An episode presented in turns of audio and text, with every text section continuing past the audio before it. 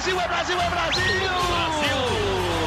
Prata, prata, prata, prata, prata para o Brasil! É ouro! É ouro! Grite junto! Medalha de ouro para o Brasil nos Jogos Olímpicos!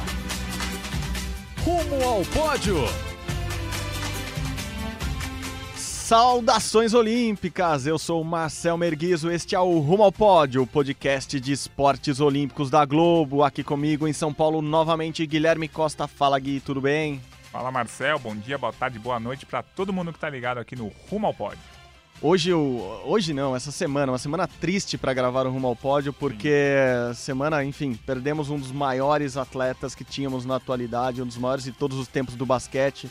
Morreu Kobe Bryant. Bom, vocês já estão por dentro de todas as notícias, mas a gente queria falar um pouco mais desse atleta que, enfim, ganhou cinco anéis da NBA, ganhou um mundial de basquete, ganhou um Oscar, ganhou muita coisa, Kobe, um, dos maiores mesmo da nossa geração. E para falar um pouco mais, um pouco melhor dele, a gente convidou um especialista em basquete, em Kobe Bryant, José Renato Ambrosio, nosso repórter aqui da Globo. Tudo bom, Zé? Tudo bem, pessoal. Prazer participar aqui. E Obviamente é um tema que eu gosto muito, falar de basquete, falar sobre o Kobe, não pelos motivos que a gente gostaria, mas com a oportunidade de tentar transmitir para mais gente o que representa uma personalidade assim do esporte e da sociedade.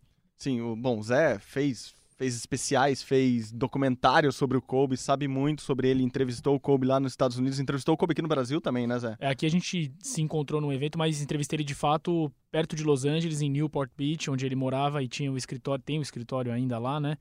É, isso foi em 2017, pré-All-Star Game, Jogo das Estrelas de Nova Orleans, quando depois a gente fez um filme lá juntando Oscar e Kobe, foi uma, uma oportunidade bem legal. Bom, o Zé é um dos maiores especialistas nossos como eu falei, em basquete, em NBA, mas o Zé entende muito de Olimpíada em geral. Já, já nos encontramos em, em vários eventos quando trabalhávamos em outros lugares antes Sim. da Globo. Agora é um prazerzaço tê-lo aqui com a gente. E a gente queria falar um pouco disso, né, Gui? Do, do Kobe Olímpico. É, a gente fala muito do tamanho dele.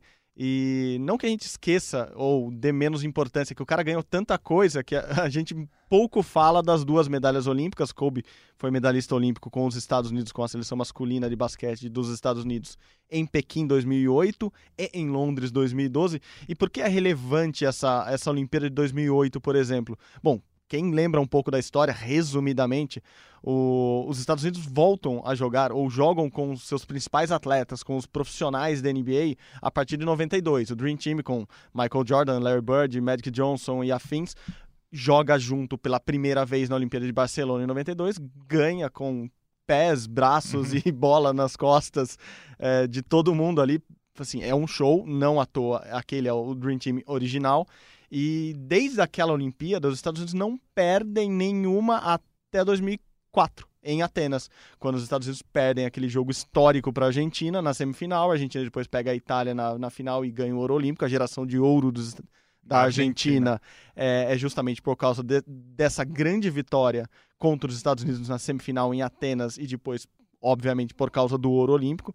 A Argentina enfim, a geração uhum. que brilha até hoje aí ó, com, com Mano de Noble e, e, e companhia, escola, como, escola, escola ainda joga. Escola, universidade, se formou, aposentou que, e continua na, Naquela lá. época era Jardim da Infância ainda. escola tá lá. E continua aí, enfim, os Estados Unidos voltam com uma seleção muito forte em Pequim em Pequim o basquete é levado a seríssimo nível, assim, é, o basquete está no, tá no, no auge de várias gerações ali, inclusive no auge de Kobe Bryant. Ele já tinha três, três títulos da NBA e ele joga aquela Olimpíada, enfim, com LeBron já ainda novo, mas já jogando, com Dwayne Wade já jogando, enfim, uma baita seleção que ganha aquele ouro olímpico é, e ganha da Espanha. Espanha que já tinha também os irmãos Gasol ali.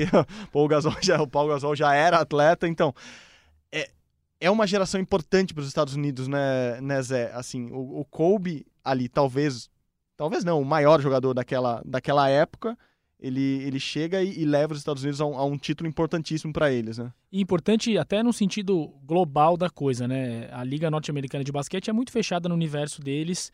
E por conta de alguns personagens que têm a dimensão do que é o basquete fora dos Estados Unidos também, isso ganha uma repercussão maior e o Kobe é esse personagem, né? A gente retoma um pouco o histórico, a infância dele foi na Itália, o pai dele, o Joe Bean Bryant, jogava na Itália, era adversário do Oscar Schmidt, o ídolo de infância do Kobe era o Oscar La Bomba, como o Kobe chamava, os narradores, quando o Oscar acertava as bolas de três, narravam La Bomba. Então o Oscar tem essa dimensão do que é o esporte além dos Estados Unidos e o basquete FIBA é gigantesco, né? Inclusive tem muito mais história e tradição do que a própria NBA, mas NBA em termos de mercado, negócio e performance é algo que está muito acima e muito distante das outras ligas.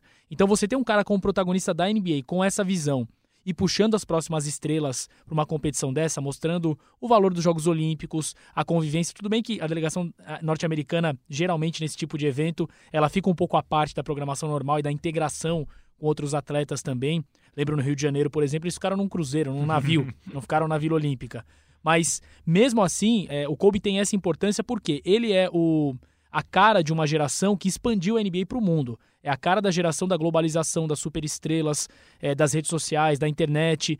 E puxou nessa esteira o LeBron James, por exemplo. O LeBron é um pupilo do Kobe, então ele cresceu vendo esse cara performar com excelência e agir com excelência também nos comportamentos ali profissional, entendendo a relevância. E aí a gente tem um monte de histórias do Kobe para contar ao longo de Jogos Olímpicos, para mostrar assim o quanto esse cara gostava desse ambiente e o quanto ele entendia que essa diversidade esportiva acaba agregando para todo mundo, até para ele mesmo.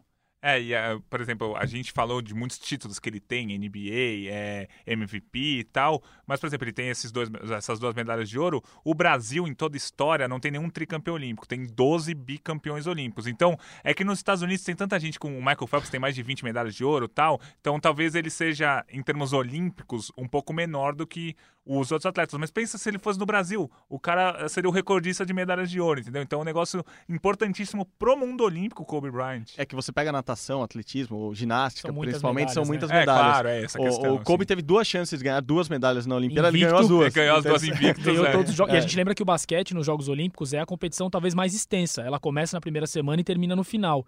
Então, o, o atleta e a atleta que participam da competição de basquete, eles ficam o tempo inteiro ali. Eles têm que Sim. jogar, têm que treinar. É um calendário muito justo e muito apertado. E o cara ainda conseguiu nessa temporada louca de NBA, de pelo menos 82 verdade. jogos e tal, performar e se dedicar. E subir o nível ali dessa geração que, como o Marcel disse, chegou com uma pressão absurda. Para os norte-americanos perderem no basquete, isso é, é diferir o orgulho e a honra de um jeito gigantesco. Então era uma pressão muito grande, mas para caras que gostam disso também. Uhum. 16 jogos, 217 pontos de, de Kobe nas duas Olimpíadas, 16 jogos, 16 vitórias. As duas finais contra, contra a Espanha, que deve odiar o Kobe. Não, não, claro que não. Mas é, é, assim, é uma geração fortíssima da Espanha que não conseguiu ganhar como a Argentina ganha em 2004, porque chega uma geração que resolve jogar, que resolve entrar com tudo ali. E o Zé falou um negócio que sempre me chamou a atenção no, no Kobe, e eu vi algumas fotos nesses dias, logo depois da morte dele, da- de atletas americanos, e todos eles tinham foto do Kobe, pro- é, provavelmente não quase todos em Olimpíadas, assim, porque o Kobe era o cara que gostava, o Kobe aparecia para ver jogo de vôlei de praia, o Kobe aparecia no ginásio de, de natação, na, na arena de natação para ver natação dos Estados Unidos. Ele convivia, ele gosta, muito provavelmente, Zé, talvez por essa formação dele europeia, ele ter sido formado lá, ele é um cara que gostou muito de outros esportes. Ele é apaixonado por futebol, por exemplo, o que ah, muito por isso ele é apaixonado pelo Brasil. Então, sempre me chamou muita atenção. Eu Falei, cara, esse cara é legal quando eu vi assim na Olimpíada. Falei, Pô, tá lá, o cara é um astro da NBA e tá vendo vôlei de praia. Pô, ele é um astro da NBA e tá no meio da arquibancada com outros dezenas de atletas americanos vendo natação. Sim, esse cara deve ser legal, ele deve ser legal pro grupo. E os atletas americanos falavam muito isso, assim, do atletismo, de outros esportes. Cara, ele tava na Vila Olímpica com a gente, ele dava força pra gente. Imagina o quanto não é inspirador ter um Kobe na delegação junto, não totalmente separado, como ocorreu no, na Rio 2016, que ele não veio, ele tinha acabado de aposentar, ele não veio. Mas nas outras duas Olimpíadas me parece que ele, que ele curtiu aquilo, ele tava curtindo o momento. É, penso assim, o que é a Itália no final dos anos 80 e 90, onde o Kobe cresceu, um país de multicultura esportiva, né? Vivia o ápice do vôlei, o basquete, obviamente, era a principal liga ali do mundo junto com a NBA, o futebol era muito forte na época. Então, no mínimo, três formações esportivas o Kobe teve na infância. E, e lembro em Londres, por exemplo, ele, ele foi num jogo de vôlei de quadra, vôlei feminino. E aí, quando foi entrevistado no meio da arquibancada, sentado como um, um torcedor comum, ele disse: Ah, uma das minhas filhas está tá começando a jogar isso na escola, eu queria entender um pouco mais, queria. Então, assim, é um interesse muito legal e muito legítimo que todos nós temos. E ele, por ser um atleta de alto nível, não se furtava, não evitava mostrar um interesse que é humano, é, é legal, é divertido. E sei lá, acho que pra nós três e pra quem escuta a gente é óbvio o, o parque de diversões Sim. que, que é uma competição como o. Pan-Americanos e Jogos Olímpicos. É uma delícia você assistir qualquer coisa e a performance E aí o cara vivia isso. Eu acho um baita exemplo, assim, demais. E, normalmente, só completando essa parte, normalmente na Olimpíada o, o, os atletas jogam num dia, esportes coletivos que duram as duas semanas, jogam num dia, descansam no outro. O dia de descanso dele era o dia assistindo alguma coisa, sensacional, né? Assim, isso deve ser muito legal. E, e eu, não, eu não sabia disso, eu fui saber agora com essas últimas notícias. Ele era um dos embaixadores da Olimpíada de 2028. A Olimpíada de 2028 vai ser em Los, Los Angeles. Angeles. É, que, enfim, a casa dos Los Angeles Lakers, enfim, não precisa nem falar. Então ele era um dos embaixadores. Então a ligação dele com a Olimpíada é um negócio impressionante e, e, a ligação dele com a cidade, né? Não há dúvida nenhuma o quanto Los Angeles ficou comovida nesses últimos dias, né? É, o Kobe nasceu na Filadélfia e fez Sim. a carreira dele, jogou 20 temporadas nos Lakers. E só um outro detalhe curioso, o meu primeiro encontro com ele, eu ouvi, obviamente ele não me viu, foi em Londres durante a cobertura dos Jogos Olímpicos em 2012. Eu fazia uma entrada ao vivo, já era por volta de 11 horas da noite na Leicester Square.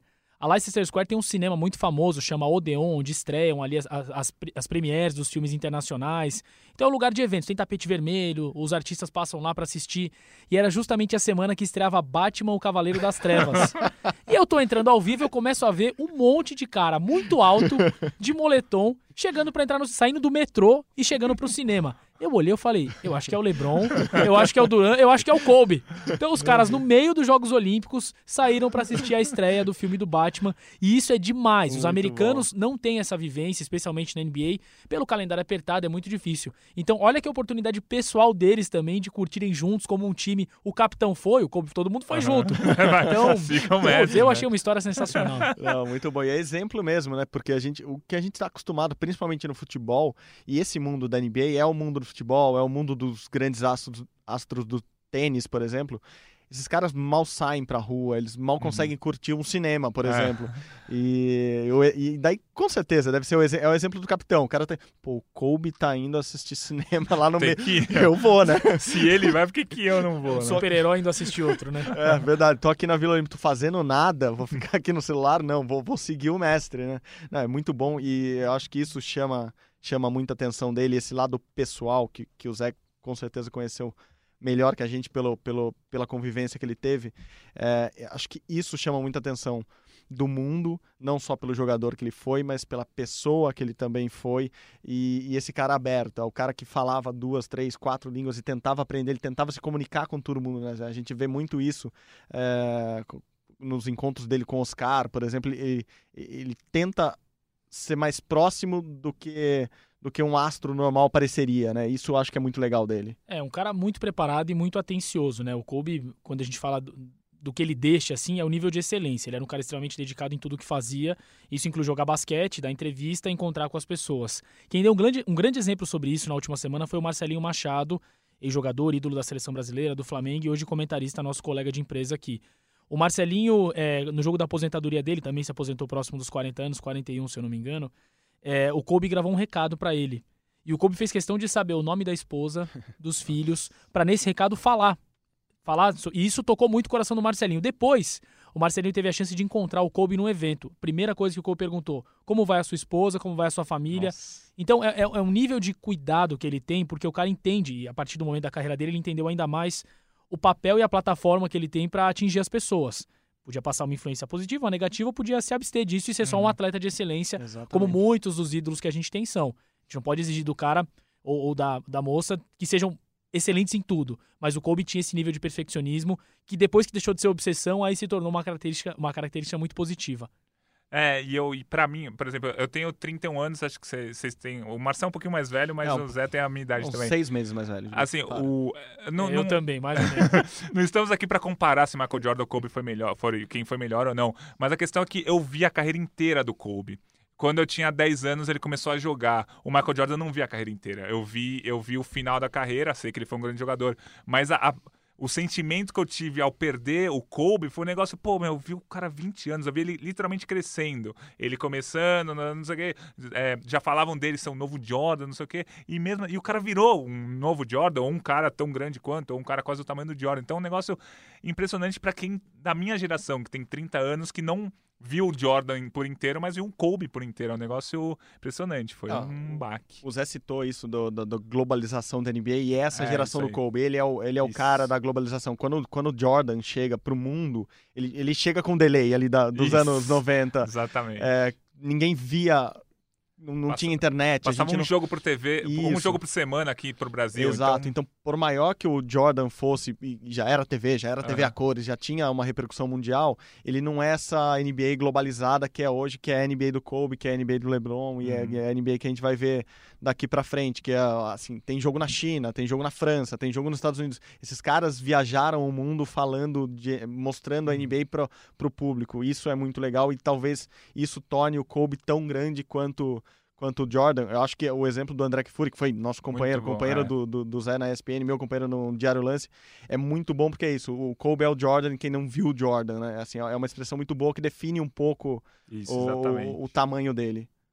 Bom, é isso, gente. Muita coisa pra falar de, de Kobe, muita coisa pra falar de da perda, do tamanho da perda que, que ele vai, vai trazer pro esporte. A gente quis trazer um pouco desse lado olímpico dele para mostrar o tamanho de um cara que, que conquistou tudo que conquistou. Acho que todos nós estamos tristes, assim, trabalhamos tristes desde, desde domingo, mas acho que fica, fica um exemplo também, né, Zé? A gente falou um pouco, um pouco dele pessoa, acho que porque é, é isso que ele deixa, assim, ele- te falou isso e ele falava sempre isso que ele queria deixar o legado. Eu acho que ele conseguiu deixar esse legado, né? Assim, de uma maneira trágica, ele se ele partiu, mas ele, ele deixa esse exemplo dentro e fora da quadra para todo mundo, né? Deixa com certeza e, e o que mais me marcou assim quando eu paro para pensar no contato que a gente teve lá em 2017 foi o finalzinho da entrevista. Disse isso aqui até na Globo em alguns momentos. É, terminando a entrevista, o mote foi o Oscar e a infância dele na Itália para um documentário que a gente estava gravando. Eu perguntei, a entrevista foi em fevereiro de 2017, menos de um ano depois da aposentadoria. Falei, e agora, Kobe? Tem jogado basquete? Como é que é? Ele falou, não, não tive mais Nossa. vontade de tocar numa bola, não tenho mais vontade. Essa obsessão passou e eu precisei me distanciar, como dizendo se precisasse se desintoxicar um pouco do basquete. Mas em casa, ele era obrigado a brincar de basquete por conta de uma das filhas que começava ali a gostar de jogar, a Diana, que acabou falecendo junto com o pai. Mas ele acabou reencontrando esse amor, essa paixão pelo basquete. E aí terminei dizendo que, o que que ele gostaria de fazer agora. E aí isso para mim foi muito especial, porque ali eu senti até uma conexão com o que a gente faz aqui. Ele falou que o que ele mais gostaria de fazer a partir de então era contar histórias, histórias que tocassem e transformassem as pessoas. E que é a nossa profissão de certo modo, né? A gente está aqui para trazer informação, notícia, mas acima de tudo para contar histórias. Naquele momento o Kobe terminava de preparar o Dear Basketball, querido basquete ou caro basquete, o, o- a animação, a curta animação que acabou ganhando o Oscar no ano seguinte, em 2018. Então, é, esse é o legado que fica para sempre, né? As histórias de transformação, de influência, de dedicação, que ele contou jogando, contou depois dirigindo e que a gente vai continuar contando também. E só, só uma última coisa, peguei aqui uma frase que ele falou sobre a Olimpíada. Quando perdemos em 2004, ele fala perdemos, mas ele não estava no time, né? Mas é eles, como os Estados Unidos, eles perderam o basquete em 2004, foi um golpe muito duro para nós. Mas eu acho que houve beleza no fato de perdermos, porque significava que o jogo estava crescendo em outros países e estamos jogando em alto nível. Mas ok. Isso foi bonito, foi legal ver os outros times, mas a gente queria ganhar em 2008. É isso. Perfeito. É, é exatamente Isso a é mentalidade. Mamba dela. Mentality, né? É, exatamente. Boa, boa, Gui. Boa, Zé. Brigadaço pela participação essa semana. Voltaremos com o Zé Renato Ambrosio em outras Com oportunidades. certeza. Só chamar. Já está convidado. Valeu, Zé. Brigadão. Valeu. Bom, é isso. Bola pra frente e Olimpíada. Tem Olimpíada esse ano ainda, Tem né? A gente falou de duas Olimpíadas passadas, mas tem Olimpíada esse ano, as coisas estão se definindo. Aliás, abraço a Cauê Dias, que semana passada esteve aqui neste lugar, deixou quentinha a minha cadeira. É, e eu tirei ele hoje porque, obviamente, eu- sou o pivô do time, ele é um mero armador, como o Marcelinho. Dizem que Cauê Dias jogava tanto quanto o Marcelinho Huertas. Depois, ah, num, num próximo podcast com, com, com o Huertas de novo aqui, com o Cauê de novo aqui e eu do lado, é, a gente tira essas dúvidas. Dizem que o Cauê jogava muito bem basquete. Dizem que joga ainda, mas eu. Esse prazer eu não tive ainda de jogar basquete com o Cauê Dias. Abraço, Cauê, obrigado. E ninguém chama Marcel à toa, né, Cauê? Então a gente, se vê, a gente se vê nas quadras. É, Gui, voltando à Olimpíada. Olimpíada de 2020, Olimpíada de Tóquio. Definido. Ufa, o Brasil está classificado para o pré-olímpico de handball masculino. Até que enfim. É, essa é a mistura do Brasil com o Egito. Ah. Vamos explicar o que aconteceu. O Brasil, nos Jogos Pan-Americanos do ano passado, ficou em terceiro lugar, ou seja, não conseguiu a vaga no handball masculino para a Olimpíada de Tóquio. Esse é um ponto. E aí, o que, que, que o Brasil precisava torcer para continuar tendo chance de ir pegar a vaga olímpica? Torcer para o Egito ganhar o campeonato africano de handball masculino e torcer para sim, um dos cinco países ali, entre Croácia, Espanha, Suécia e tal, conquistar o campeonato europeu. A, a, Espanha foi campeã europeia, ótimo. E o Uhum. Egito, que acho que seria o mais difícil disso acontecer, foi campeão africano. É, explicando, o Egito é uma potência no. Uma potência, uma potência africana Sim. no, no handball. A- a- o ex-presidente da Federação Internacional era egípcio. Mas, Mas o campeonato desse ano, o pré-olímpico africano, era na Tunísia. E a Tunísia também é um, bom, um time Isso. forte do, E do tinha- continente. E tinha 17 mil pessoas no ginásio. Na final, Egito e Tunísia. O Egito ganhou, de, acho que de 5 ou 6 gols de diferença. Teve treta no fim. Aquela Claro, coisa. baita rivalidade Li- ali. Libertadores africanas, a cara. jogaram, jogaram coisa na, na, na quadra tal. Os egípcios saíram pro, pro vestiário com a polícia. Enfim, tudo aquilo que a gente go- vê Gosta, você ia falar gosta. Não. Você ia falar gosta. Você gosta Estamos- daqueles escudos na Estamos beira da quadra. Não, não. Acostumados, estamos acostumados a ver na Libertadores e aconteceu no africano, enfim. Aí o Egito foi campeão africano, a Espanha foi campeã europeia e aí o Brasil herdou uma vaga no pré-olímpico mundial. Só voltando à Europa, a Espanha, uma potência também do Sim. handball. Só que a- bom, o, o handball é um esporte europeu. O eurocentrismo no, no handball talvez seja o maior de todos os esportes, seja, seja a Europa no handball. Assim, é muito concentrada lá, então é muito difícil o pré-olímpico. Eles classificam vários países no Mundial e o, e o pré-olímpico lá é muito difícil. Por isso tinha essa dúvida. Assim, Tinha, mesmo a é. Espanha sendo uma baita seleção, ela Ah. tinha grandes seleções pela frente. Isso, que- quem quase tirou essa possibilidade do Brasil foi a Eslovênia, só que a Eslovênia perdeu na semifinal. A final foi Espanha e Croácia, qualquer um que ganhasse dos dois, o Brasil herdaria uma vaga no pré-olímpico. Portanto, seleção masculina de handball, que foi nona colocada no último campeonato mundial, melhor campanha da história, ganhou inclusive da Croácia, ganhou da Islândia, ganhou da Sérvia, fez um grande campeonato mundial.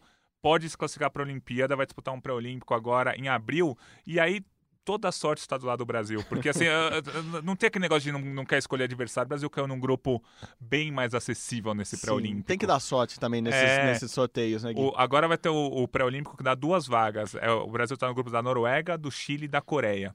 Vamos, é, vamos explicar isso direito. Vamos lá. Noruega, jogo difícil, No- complicado. jogo difícil, o jogo vai ser na Noruega. Muito possivelmente o Brasil vai perder, apesar de ter time para jogar de igual para igual. Exatamente. Mas depois, assim, contra a Coreia no Campeonato Mundial do ano passado, o Brasil ganhou de 14 gols da Coreia. A Acho que- Coreia forte no handball é a Coreia feminina. No- Exatamente. No, no handball feminino, a Coreia já foi campeã mundial. No masculino, eles não são não, tudo não, isso. não são muita coisa, não. E aí tem o Chile. O Aham. Chile, o Brasil perdeu nos Jogos Pan-Americanos do ano passado, mas perdeu, tinha que perder, jogou mal mesmo, mas assim, é- são aquelas derrotas que acontecem uma vez a cada 10 jogos. A tendência é que o Brasil não perca de novo para o Não. Chile. Claro, o Brasil perdeu a vaga. no- não, não perdeu a vaga direta na Olimpíada. perdeu no o Brasil perdeu Chile. no PAN para o Chile na semifinal, ficou fora da final. Chile e Argentina fizeram a final.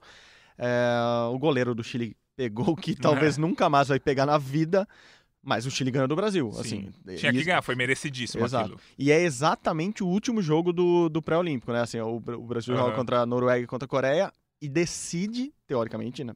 Imaginamos que o Brasil vai ganhar pelo menos da Coreia. Aham. Decide a vaga na Olimpíada contra o Chile e agora pra ganhar, né? Não, é, e o Brasil completa um time muito melhor que o Chile. O Brasil completa um time para ganhar de 10 gols do Chile. A gente teve no último fim de semana o Campeonato Centro-Sul-Americano de Handball. O Brasil não estava completo, mas estava com um time razoável. O Brasil perdeu a final para a Argentina, mas Sim. foi vice-campeão. Foi- Fez uma campanha melhor do que o Chile e tal. Mas acho que o Brasil tem um time para se classificar para a Olimpíada, para chegar na Olimpíada e ir para as quartas de final. Aí você tá nas Exatamente. quartas de final de uma Olimpíada, você pode perder, você pode ganhar, você pode fazer um jogo de igual para igual, mas eu acho que o Brasil vai chegar forte nessa Olimpíada no handball masculino. Isso se tudo acontecer conforme a gente está prevendo agora, porque Sim. agora, agora, dá para é prever fácil. que o Brasil pe- pega essa vaga olímpica, mas é sempre bom não E entrar. tem um jogador nessa seleção, eu acho que essa, essa provavelmente é a melhor geração da história do Sim, sim. handball masculino do Brasil.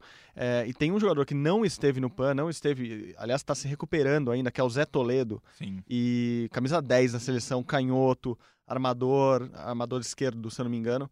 E ele é muito bom, ele pode fazer a diferença. Eu acho que ele é um cara assim cerebral que faz diferença nessa seleção que hoje é muito física. E é- isso era algo que o Brasil tinha de diferente do- das seleções europeias. As seleções europeias têm uns armários na De defesa, os caras de são trogloditas, assim, é- é- são muito fortes. E o Brasil sempre teve jogadores de habilidade, principalmente nas pontas, teve armador, a- armadores bons, mas faltava esse jogo físico. Hoje o Brasil tem esse jogo físico mais equilibrado com os europeus e continua tendo esses jogadores habilidosos. Um desses, eu acho que é Zé Toledo, que eu acho, achando, estamos achando muita coisa hoje, mas que pode fazer muita diferença ali no, no, no pré-olímpico. Em abril, na Noruega, Ufa, talvez seja a chance de classificar uma seleção que estava quase, Isso. quase praticamente fora E- da Olimpíada. E aí aquela nossa conta que era muito provável que as Hum. mulheres é, sejam maiores. É muito provável que as mulheres sejam maioria na Olimpíada de Tóquio, já não é mais tão certa, porque se o handball masculino se classificar, aí eu acho que fatalmente o, vamos ter mais homens do que mulheres. Essa é uma disputa que a gente fica brincando entre si, mas a gente quer que todo mundo se classifique. O Brasil tenha 500 Lógico. atletas, tanto faz mulher ou homem. Mas a gente estava vendo que poderia ser a primeira vez na história que as mulheres seriam maioria na delegação. Com essa possível ou provável classificação do handball masculino, os homens serão maioria. Porque o que faz a diferença no final das contas são os esportes coletivos e a gente está se encaminhando nesse ano de 2020, o que o contrário do que aconteceu ano passado. O que aconteceu em 2019? As seleções femininas do Brasil se classificaram. Sim. A de handball se classificou, a futebol feminino se classificou, o basquete, o rugby vôlei. classificou, já o rugby masculino está fora, enfim. Aham. É uma só. É, agora, em 2020, a seleção masculina de futebol está encaminhada para classificação. A seleção masculina de basquete, até pelo que o Marcelinho falou semana passada, está muito confiante Aham. na vaga. Então, os homens começam a conquistar vagas que aparentemente estavam perdidas. Então, essa conta, homens e mulheres, começa a ficar mais próxima. né? Isso, exatamente. E vamos acompanhar esse handball masculino aí que acho que eu vou ter a, a me empolgar aí, porque Também. o campeonato 2019 do Brasil foi muito bom. Por exemplo, o Brasil ganhou da Croácia, que foi vice-campeão europeu. Então, o handball masculino do Brasil é bem competitivo. Então, vamos acompanhar aí o handball do Brasil. Não, vai ser legal, vai ser bem legal. Essa seleção, é, eu fa- falei, eu acho que é. Acho não, tenho certeza que é a melhor, Melhor geração, de geração. todos os tempos e. Os caras são muito gente boas, assim, vale, vale a pena torcer por eles. Pra quem gosta de handball, vai ser um, um pré-olímpico bem legal pra acompanhar lá na Noruega em abril.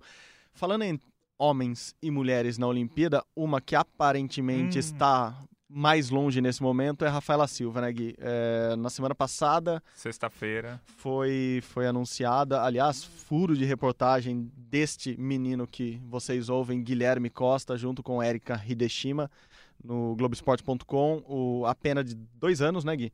Para Rafaela Silva, no primeiro julgamento, ela vai recorrer ao, ao CAS, TAS, né? a- a- Uhum. é a última instância, é a segunda e última nesse caso, para ela recorrer, mas hoje Rafaela Silva está fora da Olimpíada, logo o Brasil, como a gente vem falando, Gui, são duas chances de medalhas a menos, né? Exatamente. Ela tem, ela seria uma das favoritas ao pódio individualmente. Ela foi bronze no último campeonato mundial, é a atual campeã olímpica e ela é uma peça fundamental na prova por equipes do Brasil, que faz a sua estreia agora em Tóquio 2020. Com ela, o Brasil foi bronze no campeonato mundial do ano passado, mas sem ela o Brasil não seria. Ela é uma peça importante. Então são, se a Rafaela realmente não for para a Olimpíada, são duas grandes chances de medalha a menos para o Brasil é, no judô. E só falando um pouquinho do que aconteceu, né? A Rafaela trocou de advogado. Ela estava com o Bichara Neto, agora está com o Marcelo Franklin.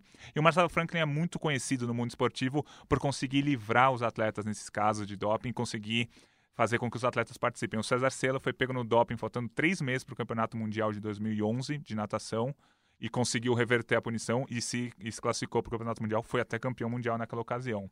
A Ana Cláudia Lemos e a, a Ana Cláudia Lemos, que é do atletismo, e a Etienne Medeiros, que, que é da natação, as duas foram pegas no doping no começo de 2016, às vésperas da Olimpíada do Rio. As duas pu- puderam competir a Olimpíada. A Etienne competiu, foi finalista olímpica, a Ana, Cláudia só não competiu porque ela se machucou. Mas o, o Marcelo Frank conseguiu esses três grandes trabalhos, além do Caio Bonfim, que é o machador brasileiro, que foi bronze no Campeonato Mundial do ano passado, de 2017, perdão. E o Marcelo Franklin também conseguiu é, diminuir bastante uma suspensão que ele teria em 2017, reduziu só para seis meses, enfim.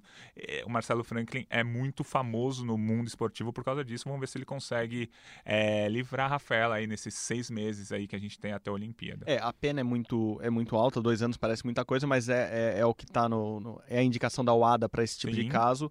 E o que mais preocupava, ó, vou dizer assim, o staff da Rafaela, o pessoal do COB e do judô nesse momento, é que falta muito pouco tempo. Agora já faltam Uhum. menos de seis meses para a Olimpíada, e um julgamento desse normalmente duraria seis meses. Uhum. O que eles estão tentando é agilizar tudo para conseguir que a Rafaela seja julgada, ou o recurso dela seja julgado em dois, três meses, para ela ter tempo suficiente ainda para marcar pontos para ir para a Olimpíada, porque ainda tem isso, ela está na corrida para a Olimpíada, ela não estava com a vaga segurada, estava muito bem encaminhada, Uhum. então eles, eles têm essa preocupação do tempo. Assim, Sim. precisa ser muito rápido esse- julgamento, esse julgamento do recurso, para a Rafaela tentar voltar. Eles sabem que é muito difícil. É, conversando com quem está envolvido no caso, é, eles talvez mudem um pouco a estratégia. Claro que não dá para. Voltando no caso dela, ela, ela diz que houve uma contaminação. É, ela estava com a substância no corpo porque ela costuma fazer uma brincadeira com crianças, Aham. e ela fez uma brincadeira com a, com a filha de uma outra judoca, chupando o nariz ali, brincando com o nariz da criança. Então, ela a, a substância estaria nela durante os Jogos Pan-Americanos, medalha que ela já perdeu por causa disso. É, essa estratégia, obviamente, eles não, não tem como mudar, isso já é a defesa, mas Marcelo Franklin, como você disse, tem, é conhecido já no meio por co- conseguir algumas É. coisas que pareciam impossíveis ali nos julgamentos. Acho que essa talvez seja a última cartada mesmo. E acho que uma coisa marcante é assim, acho que todo mundo percebeu, inclusive até o próprio pessoal que participou do julgamento, que não foi uma coisa de má fé. Sim. Assim, é- mas foi negligência. É. E quando um atleta é negligente, ele tem que ser punido, não, talvez não com dois anos, com um ano, seis meses, mas porque o atleta é responsável por tudo que ele ingere. Ah, mas não ajudou ela na competição. Não ajudou.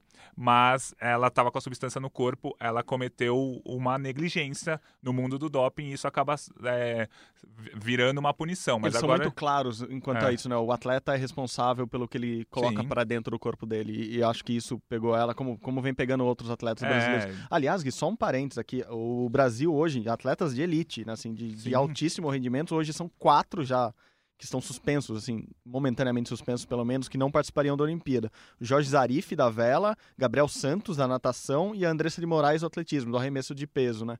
Então, quer dizer, são três atletas. Eu diria que o Gabriel e o Zarif até com chances de medalha né, na Olimpíada.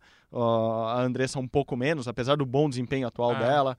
Mas não é comum, né? No Brasil não- não- a gente não lida com casos de doping com, com atletas tão de alto rendimento, assim, tão perto da Olimpíada, É, né? faltando seis meses, a gente tá com quatro dúvidas aí, Rafaela Silva, como a gente já falou. O Jorge Zarif, eu acho que é o caso mais, entre aspas, tranquilo pro Brasil por enquanto, deve se classificar. é, eu acho que vai conseguir se livrar dessa pena e conseguir participar da Olimpíada, porque foi um caso bem diferente. Até a própria Federação Internacional de Vela tava, discutiu internamente do tipo, não costuma ter doping na vela. Então, acho que o Jorge Zarif já é um caso mais encaminhado para ele ser liberado para disputar a Olimpíada.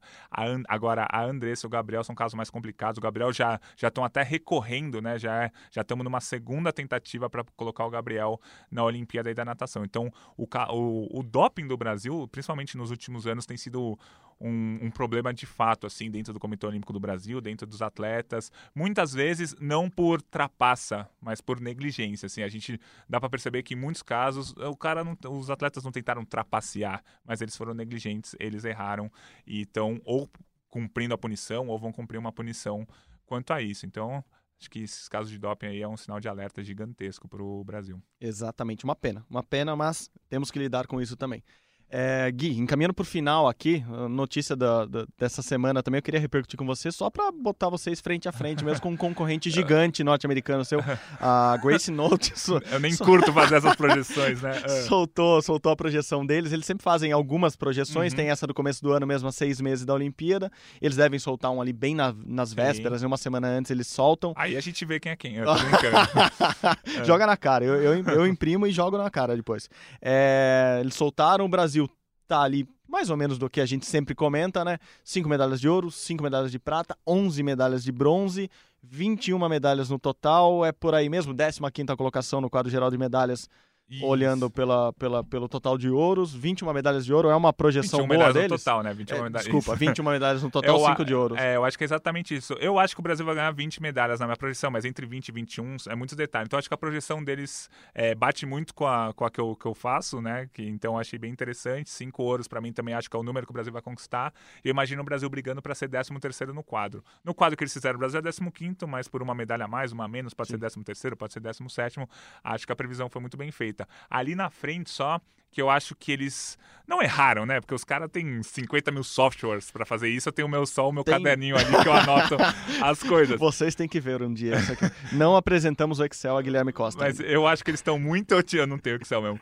É, eles são muito otimistas com o Japão, estão dando 30 medalhas de ouro pro Japão. Acho que o Japão vai bem. Mas eu comentei isso com você há um tempo atrás. Eu também acho que o Japão vai surpreender muito. Ele- principalmente em novos esportes. Assim, você É, vê não. ele surgindo em coisas que ninguém tá prestando muita atenção, os japoneses estão subindo. Mas eu acho que o Japão não vai tão bem quanto eles, eles colocaram na previsão. Eles colocaram o Japão com 30 ouros, acho que vai dar uns 22, 23 ouros, e eles não estão acreditando muito na Grã-Bretanha. Eu já caí nessa da Grã-Bretanha duas vezes. A Grã-Bretanha em 2011 fez um ano horrível pré-olímpico, os caras iam sediar a Olimpíada, fizeram um ano pré-olímpico horrível, ficaram fora do. Se você pegar as medalhas dos campeonatos mundiais, não estavam nem no top 8 dos, dos quadros de medalhas, foram lá na Olimpíada na casa deles, ficaram em terceiro no quadro. 2015, antes da Olimpíada do Rio, não, a Grã-Bretanha tá mal, o remo da Grã-Bretanha, os caras não se renovaram, não sei o quê. Caí nessa, botei a Grã-Bretanha lá embaixo no quadro de medalhas. Não, os caras ganharam até da China, ficaram em segundo no quadro. Então, em 2019, a Grã-Bretanha foi mal, mas eu não caio nessa. A Grã-Bretanha vai bem em 2020, vai ficar na frente do Japão. Então, eu imagino é, Estados Unidos, China, Rússia e Grã-Bretanha nas quatro primeiras posições, provavelmente nessa ordem, isso, claro, se a Rússia participar, que a gente Sim. já debateu bastante nos últimos programas. Aí o Japão ali em quinto, aí Alemanha, França, Austrália, Itália, Coreia, Holanda brigando ali pelo top 10 até o 12, e aí o Brasil entrando na briga pro 13 terceiro. Mas é uma, uma projeção que eles fazem com todas as tecnologias que eles têm, muito parecida com a minha. Achei legal. Só o Japão que eu acho que eles deram, acharam que vai muito melhor do que realmente vai, na minha opinião, claro. Mas Certeza que eles estão gravando este podcast Então, pra esfregar vão no seu ouvido lá. né? Quando- você encontrar com os caras da Great Note, lá em Tóquio, corra. Eles vão, vão, Eles vão vão atrás de você, vão saber que é você. Bom, Gui, é, termômetro olímpico, algum destaque rapidinho antes da gente encerrar? Vou falar rapidinho do Bruno Fratos. Ele foi vice-campeão num meeting de Luxemburgo. Bruno Fratos, nadador de 50 metros livre, atual vice-campeão mundial. Ele fez o tempo de 21 segundos e 7, né? De 7 décimos. Foi o melhor início de temporada da carreira dele. Então, todos os anos, ele que já foi medalhista em campeonato mundial, duas vezes finalista olímpico, ele nunca começou o ano tão bem, com uma marca tão boa. Mas ele ficou em segundo no meeting de Luxemburgo e quem ganhou foi o Florent Manadu, que se aposentou. A gente tinha esquecido dele, nunca mais tinha lembrado dele. O cara ganhou lá a Olimpíada de Londres, foi prata no Rio. E aí ele parou de nadar tal, surgiu do nada de novo e agora ganhou do Bruno Fratos. Num, botou 15 centésimos no Bruno Fratos. A gente fala, putz, meu, lá vem o Manadu. Mas estamos confiantes. Sempre tem um, nessas Sempre provas de, de velocidade, sempre tem um que, que surge ali, daí Isso. fica o Bruno Frato sempre ali mas, no... a- mas eu acho que agora o Bru- o Bruno Fratos fez o ciclo olímpico dele mais é, mais regular dos, dos Sim, três sim, que ele sim. fez já. Então acho que foi bronze, no, é, foi prata no Campeonato Mundial duas vezes. Enfim, estamos confiando na medalha dele. Tá na nossa projeção de medalhas lá. Eu fiz a minha esse final de semana na- durante a viagem. Aliás, obrigado pelo elogio. A viagem do, do para gravar Ah, a, boa, a reportagem do, do Jornal Nacional fico- vai ficar muito legal. Vai ficar muito legal mesmo. Em junho, julho a gente volta a falar dela. Obrigado pelo elogio. Vai ficar legal. Aproveitei a viagem, fiz um pouquinho uns rascunhos lá de projeções, a gente discute nas próximas edições. Boa. Este é o Rumo ao Pódio, mais uma edição acabando por aqui. Muito obrigado a todos, valeu Gui! Valeu, abraço. Falou!